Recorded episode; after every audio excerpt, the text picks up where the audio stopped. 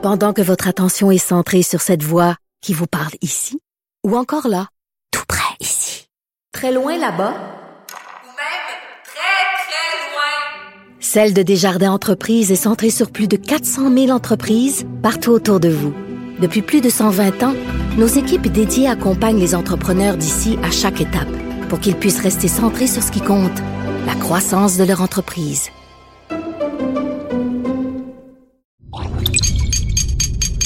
Cube Radio. Fred, la veille de mon entrée chez Québécois, nous nous retrouvions tous les deux à partager un doux moment sur une piste de course avec un véhicule d'exception. Une Aston Martin DB11, je m'en souviens comme si c'était peut-être pas hier là, mais mettons euh, le, mois, le hier. mois dernier, disons. C'était un beau moment, passer sur une piste euh, euh, dans un circuit fermé où on pouvait tester les capacités de la voiture. Et Thaïs, je sais que t'étais un jeune homme à l'époque, hein. Oh, très jeune. T'avais même pas de barbe. Et Thaïs, euh, ta première expérience sur un circuit euh, fermé? Non, Ah bon, ok. Ben, bel essai.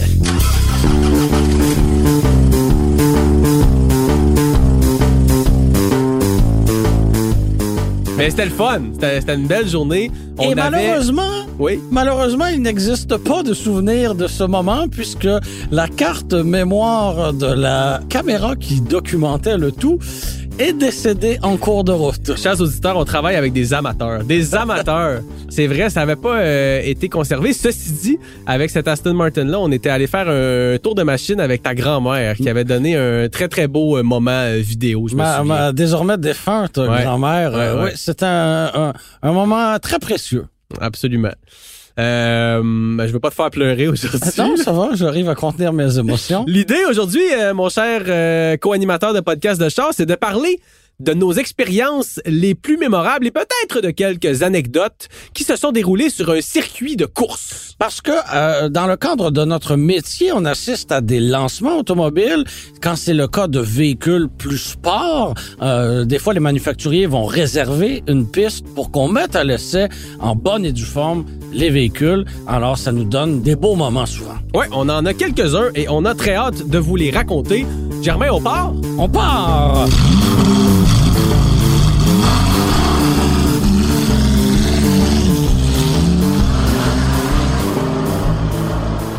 Germain, on enregistre euh, ce balado à quelques jours de la tenue du Grand Prix de Formule 1 à Montréal. Puis ça me fait penser qu'il y a quelques années, hein, avant ce satané virus qui a tout chamboulé, je m'étais rendu en tant que euh, responsable, je pense que c'était Autonet à l'époque, sur le circuit Gilles Villeneuve à quelques jours du Grand Prix.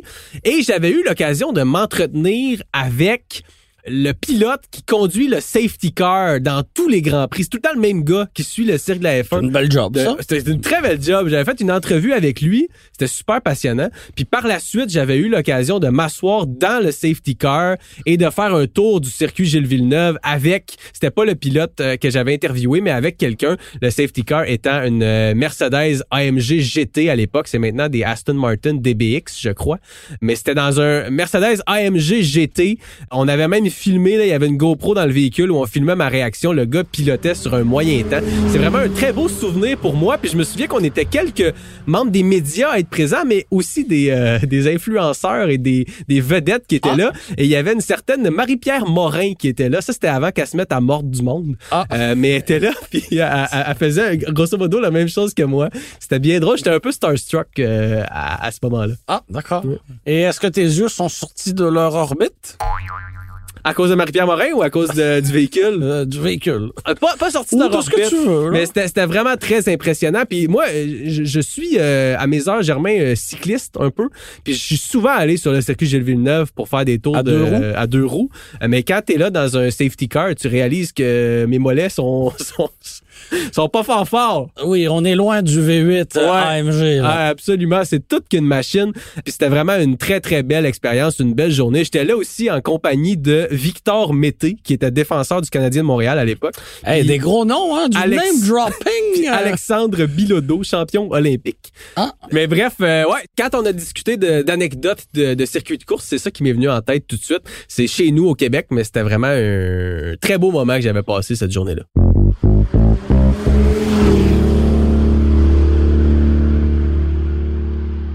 L'année dernière, Fred, euh, on se rappelle que Cadillac a lancé euh, deux versions surpuissantes de ces euh, deux berlines CT4 et CT5, donc les versions Blackwing. D'ailleurs, je suis toujours surpris que Cadillac n'ait pas été cancel euh, avec cette appellation, mais bon. euh, C'est comme les Blackhawks de Chicago, il y a une certaine tolérance. Oui, oui, oui. Mais bon, dans le cas de, de, de l'équipe de hockey, il y a peut-être une forme de passé, alors que chez Cadillac, on sort de nulle part ce nom-là. Enfin, bref, deux véhicules extrêmement intéressants, extrêmement exclusifs. Euh, on n'a pas le choix de l'admettre. Et euh, pour conduire ces deux berlines-là, on s'était rendu à la piste de Mosport en Ontario pour conduire ces deux berlines. Belle piste. Euh, surpuissante, oui, une piste fort agréable, un peu comme la piste de Tremblant. Hein. On est en- quelque sorte un peu dans euh, dans la nature. Il y a des beaux, Tremblant- Tremblant des beaux plus- dénivelés. plus belle, Mais à on y reviendra. Ouais, avec, ouais, euh, avec avec Tremblant. Euh, oui, ce que j'aime bien des pistes, c'est leur dénivelé aussi souvent, donc les les montées autant que euh, les descentes. Et euh, ben, les deux véhicules sont disponibles avec une boîte manuelle. Déjà là, euh, moi j'étais. euh, C'est des vrais muscle cars, ça. oui, mais en fait, des muscle cars agiles, parce que ils ont un châssis, ils ont des freins, ils ont une structure. Ah, ils ont des freins? Non, mais tu comprends ce que je veux dire? Ils ont, ils ont une capacité d'être sur la piste et de ne pas avoir l'air fou. Mais en même temps, ce sont des berlines avec lesquelles tu peux facilement aller faire ton épicerie euh, Absolument. chez Adonis le samedi. Ah, d'accord. Est-ce qu'on est commandité? Non, mais je, je Ah, travaille fort pour, fait que j'essaie de ok. leur en donner un peu. Moi, c'est un métro euh, près de chez moi. Métro? Oui. Jamais. Si jamais là. euh, Donc boîte manuelle Ouais. ou automatique à 10 rapports. Évidemment, étant un- un très professionnel dans mon approche, je voulais euh, mettre les deux à l'essai, même si mon, mon cœur Mais on sait que tu es un grand amateur là, des, des tripédales. Oui, absolument. Ouais. Un, fervent amateur, je pense, on pourrait même dire. Et euh, alors qu'on avait terminé nos tests, un collègue anglophone, visiblement pas très à l'aise avec la boîte manuelle, On peut le nommer. Euh, je n'ai pas son nom, OK, OK. mais un collègue de ma génération, on pourrait dire ça comme ça. Parce que sachez-le, euh, chers auditeurs, dans le monde du journalisme automobile, il y en a qui savent pas chauffer manuel. Sachez-le. Oui, oui, oui. Et là, Ils ben, pas sous tous les toits. Mais, et, alors, euh, m'offre de monter en bord de la CT5V Blackwing à boîte manuelle. Je lui mentionne que ben, je l'ai déjà conduite, alors je lui laisse cette chance et il me dit « Ah non, non, euh, moi, je, je serais plus à l'aise quand même de conduire l'automatique. » Alors, euh, il n'a pas eu à me tordre un bras, comme on dit. J'ai sauté dans la manuelle, j'ai écrasé l'accélérateur, relâché l'embrayage tranquillement. Et, et c'était hallucinant. Ah, wow. C'était hallucinant. Le V8 6.2 litres avec la suralimentation, tout ça avec un maillet entre les mains, c'est génial. Pas une maillotche, un maillet, là. Quoi? Ah, j'aime cette histoire. J'aime tellement cette Ah. histoire. Puis ça me fait penser. Puis je, quoi? Tu sais, Je, l'avais même pas noté. Euh, ouais, Je suis pas très fini? Expressif quand je conduis et d'ailleurs quand on me conduit sur une piste parce qu'il arrive des fois qu'on nous fasse faire des hot laps, des des tours chauds euh, et euh, et je suis pas très expressif parce que j'imagine qu'on finit par être habitué à cette Parce que t'es mort vitesse-là. en dedans. Peut-être un peu décédé euh, en dedans, je sais pas. Et euh, on me demande si je suis correct, puis ben oui, euh, tout va bien. Pour, je vais pas me mettre à crier comme comme Mais dans la Blackwing. mais dans la Blackwing, quand j'ai passé de- du premier au deuxième rapport, je me suis exprimé à voix haute. Il y a des voitures comme ça qui nous font. Wow! Pas, pas juste sourire, là. Tu sais, qui nous font crier, là. Puis j'ai crié! C'était bien senti, là.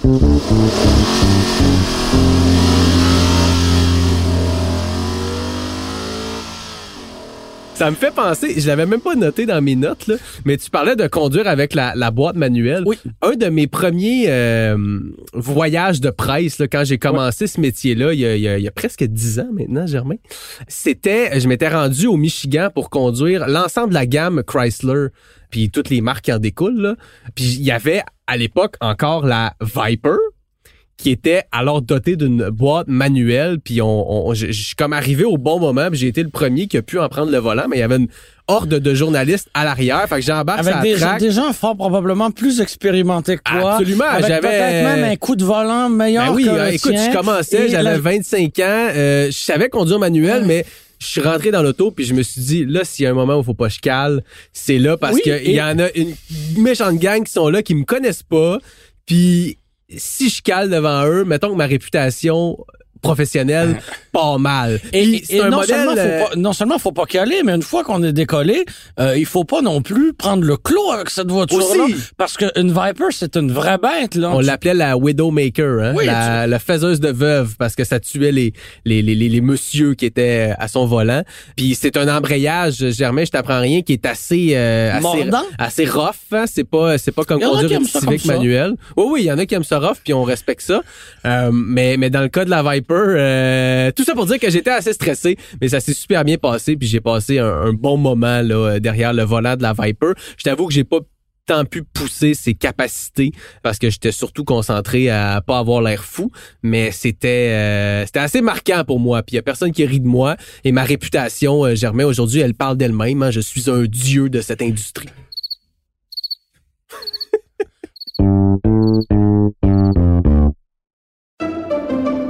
Pendant que votre attention est centrée sur cette voix qui vous parle ici, ou encore là, tout près ici, très loin là-bas, Ou même très, très loin. Celle de Desjardins Entreprises est centrée sur plus de 400 000 entreprises partout autour de vous. Depuis plus de 120 ans, nos équipes dédiées accompagnent les entrepreneurs d'ici à chaque étape pour qu'ils puissent rester centrés sur ce qui compte, la croissance de leur entreprise.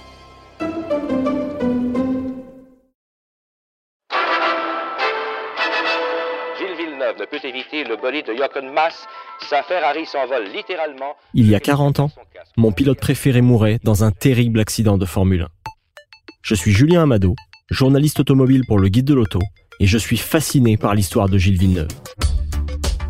Je me suis toujours demandé comment un petit gars de Berthierville a réussi à forcer son destin pour se rendre jusqu'au sommet de la Formule 1. Et pourquoi, aujourd'hui encore, il demeure une légende pour le monde de la F1. Sur 67 Grands Prix, il y a eu 67 histoires de Villeneuve. Alors j'ai voulu parler à ses amis, ses collègues, pour comprendre l'homme derrière la légende. Je me lance donc à la poursuite de Gilles Villeneuve. La série est disponible dans la section balado de l'application et sur le site de Cube Radio ou sur toutes les autres plateformes de balado.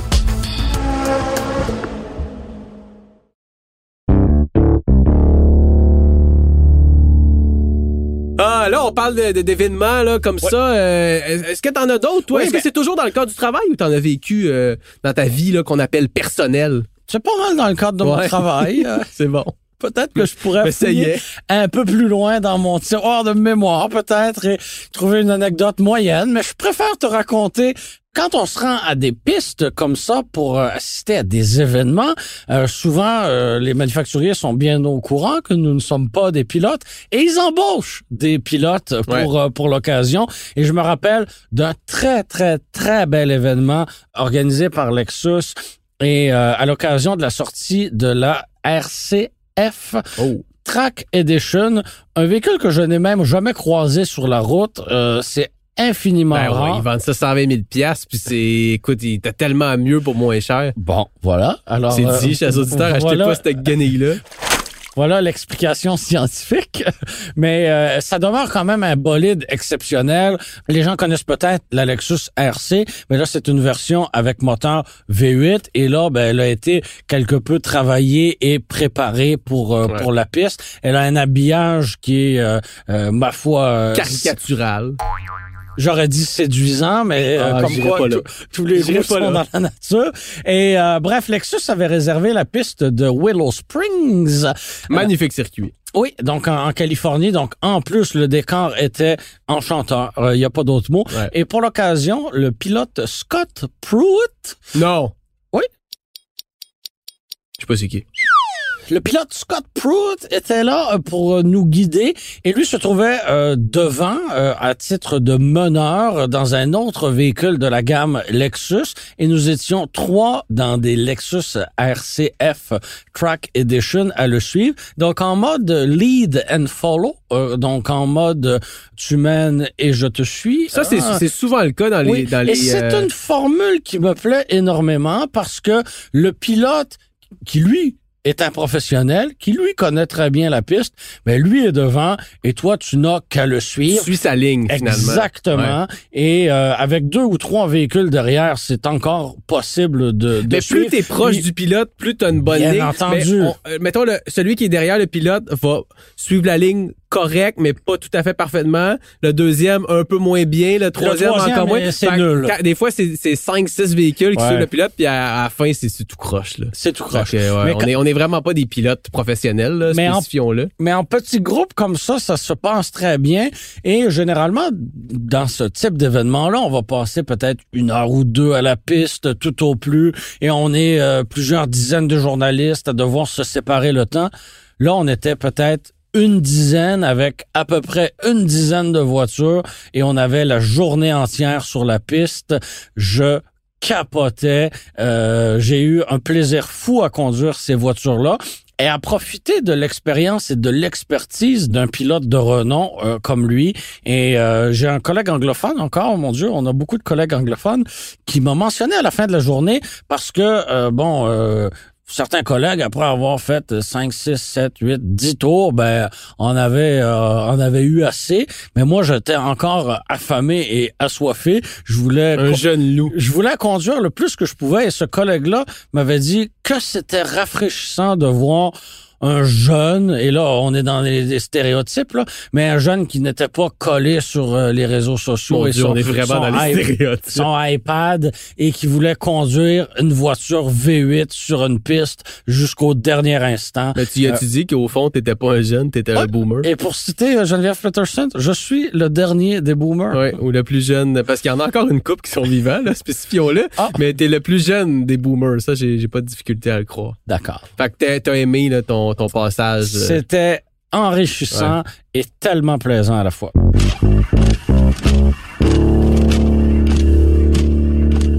C'est drôle, tu parles de moteur V8, puis moi, mon, mon moment, le moment où j'ai eu le plus de fun sur un circuit de course, c'était à bord, j'ai envie de te dire, de l'antithèse de la voiture à moteur V8. C'était à bord d'un bolide québécois qui s'appelle le Talisman GV1.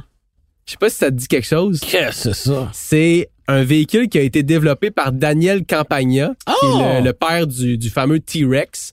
Euh, Daniel Campagna, qui est un très bon ami, du moins sur le plan professionnel, avec notre collègue que tu connais, Marc Lachapelle. Bien entendu. Puis Mais t'as Marc- conduit cette ce J'ai conduit cette- ce véhicule-là grâce à Marc. Je suis un peu jaloux, là. Marc m'a mis en contact. Puis tu vois, le, le cher réalisateur, tu regardes une photo qui provient d'un site qui s'appelle Autofile. Puis je mettrais pas mal ma main dans le feu que c'est notre collègue Marc Lachapelle qui a fait cette photo-là. Marc m'avait gentiment mis en contact avec Daniel. Était même venu avec moi sur le circuit Icar où on avait rencontré euh, Daniel Campagna et son véhicule, le Talisman GV1. Puis le, le GV1, en gros, là, la formule, c'est lighter is better, c'est-à-dire C'est la formule de Lotus, de Lotus, par exemple. tu sais, le, le Ariel Atom, là, ce Ouais. type de J'ai véhicule-là. conduit ça, moi, d'ailleurs, l'Ariel c'est Atom. cool. Ça, j'aimerais ça t'entendre là-dessus parce que on est vraiment dans le même créneau. Non?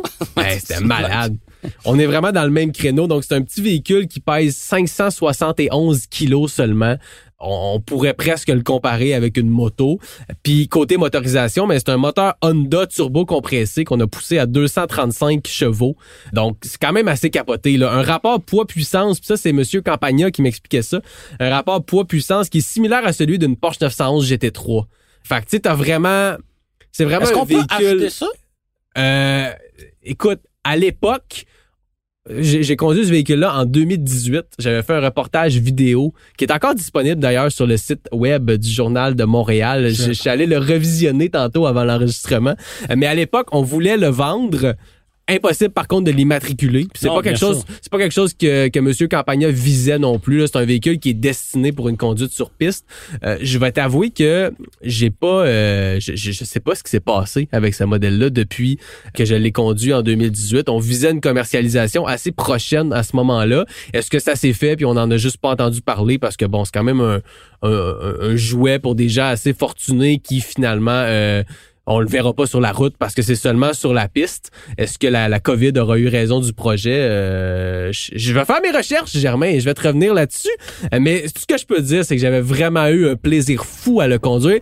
Et je vais le dire, je suis pas gêné. J'ai fait un tête à queue avec le modèle sur le circuit Icar. Heureusement, dans une, une portion a- assez ouverte où il n'y a pas eu de, de dommages. là. J'ai fait un tête à queue puis je suis reparti comme si de rien n'était. Mais tu sais, c'est vraiment... euh, c'est le pilote, le volant et rien d'autre. Il n'y a pas de système de traction control ou rien. Fait que si tu donnes un peu trop de gaz à la sortie d'un virage, ben désolé mon mal, chum. euh, ou que tu freines mal, désolé mon chum, mal, mais euh, tu, tu- tu vas le perdre. J'avais eu incroyablement de plaisir à conduire ce véhicule-là. Je me souviens, puis j'ai regardé le vidéo tantôt, puis je le dis à la fin, on prenait comme mes réactions à, chaud quand je suis juste rentré dans la ligne des puits, puis j'ai dit, je peux-tu juste retourner? J'ai eu trop de fun. L'aspect, euh, je suis un journaliste en reportage, était plus là. là. C'est un petit gars sur un circuit de course qui s'amuse. Euh, ouais. Puis je, je me souvenais avoir dit aussi que j'étais assez fier que ce véhicule-là ait été pro- soit produit au Québec, hein, euh, à l'approche de Saint-Jean-Baptiste. Euh, je tiens à, à réitérer euh, ma fierté d'être québécois, Germain. Notre pays.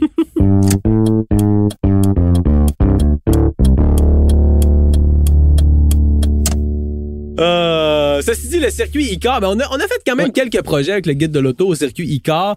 Au Québec, je te dirais, mon circuit préféré demeure Tremblant. Oui, la, la- la grande particularité et l'attrait du circuit Écart, c'est sa proximité de la Absolument. grande région de Montréal Ouais. et la euh, multiplication de ses installations sur place parce que on a un circuit fermé, on a la piste d'accélération, on a du Ouais. karting, on a on a un peu tout réuni euh, au même endroit.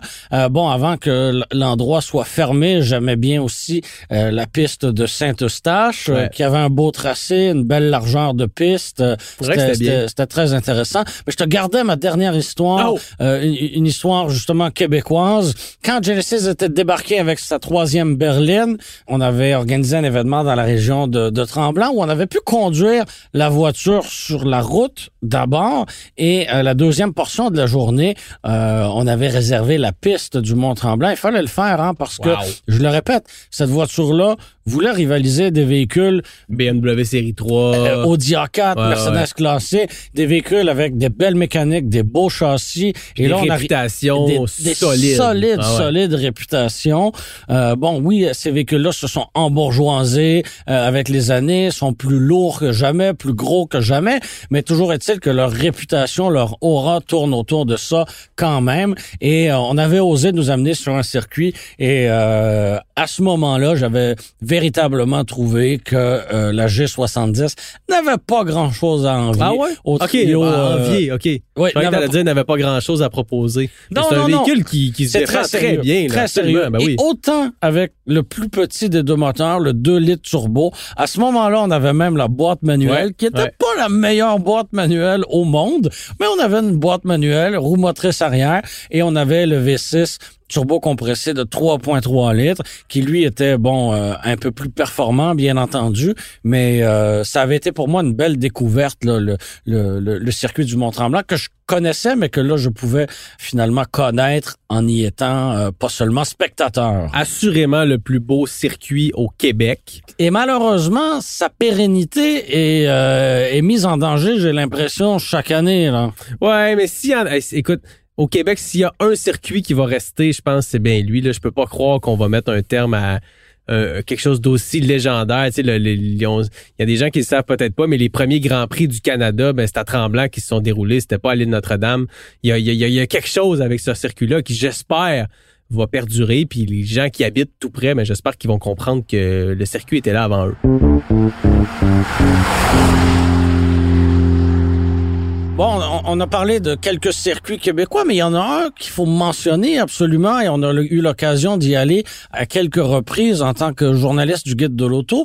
La piste à Notre-Dame-de-la-Merci, le circuit Ouais. Mécaglis, qui est un plus petit circuit, un circuit très technique, et, euh, mais mais- qui a la particularité d'être ouvert à l'année. et ça, c'est pas rien. Parce que on vit au Québec. On, on est au Québec, c'est...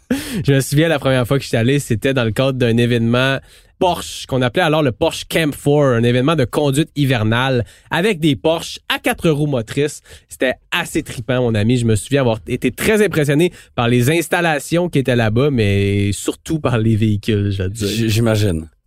Puis je me souviens aussi encore à Mécaglisse, avoir conduit une Nissan Altima avec des chenilles. Ben moi j'avais conduit euh, une Nissan 370Z avec un ski en avant, des chenilles en À un arrière. moment donné, Nissan Ouais. était parti sur une chire de mettre des chenilles Ouais. partout. Ouais, Il l'avait fait avec le Rogue aussi. Ouais, c'était euh, particulier. particulier. Mais là, on commence à être moins dans les histoires de pistes puis plus dans les histoires de marketing douteux. là. Oui. Avec la COVID, Germain, les occasions de se rendre sur un circuit de course ont été plus limitées. Puis je t'avoue que à parler de tout ça puis de nos, nos anecdotes de vieux monsieur, ça me donne le goût de, de retourner faire de la track cet été. J'ai des fourmis dans les jambes. On y va! On y va.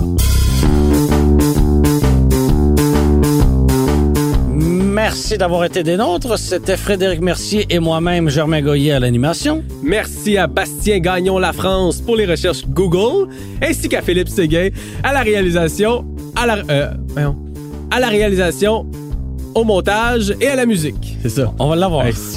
C'était une production Cube Radio.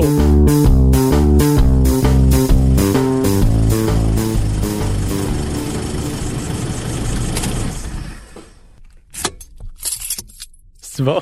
Tu fais un AVC pendant... Je sens plus mon bras gauche.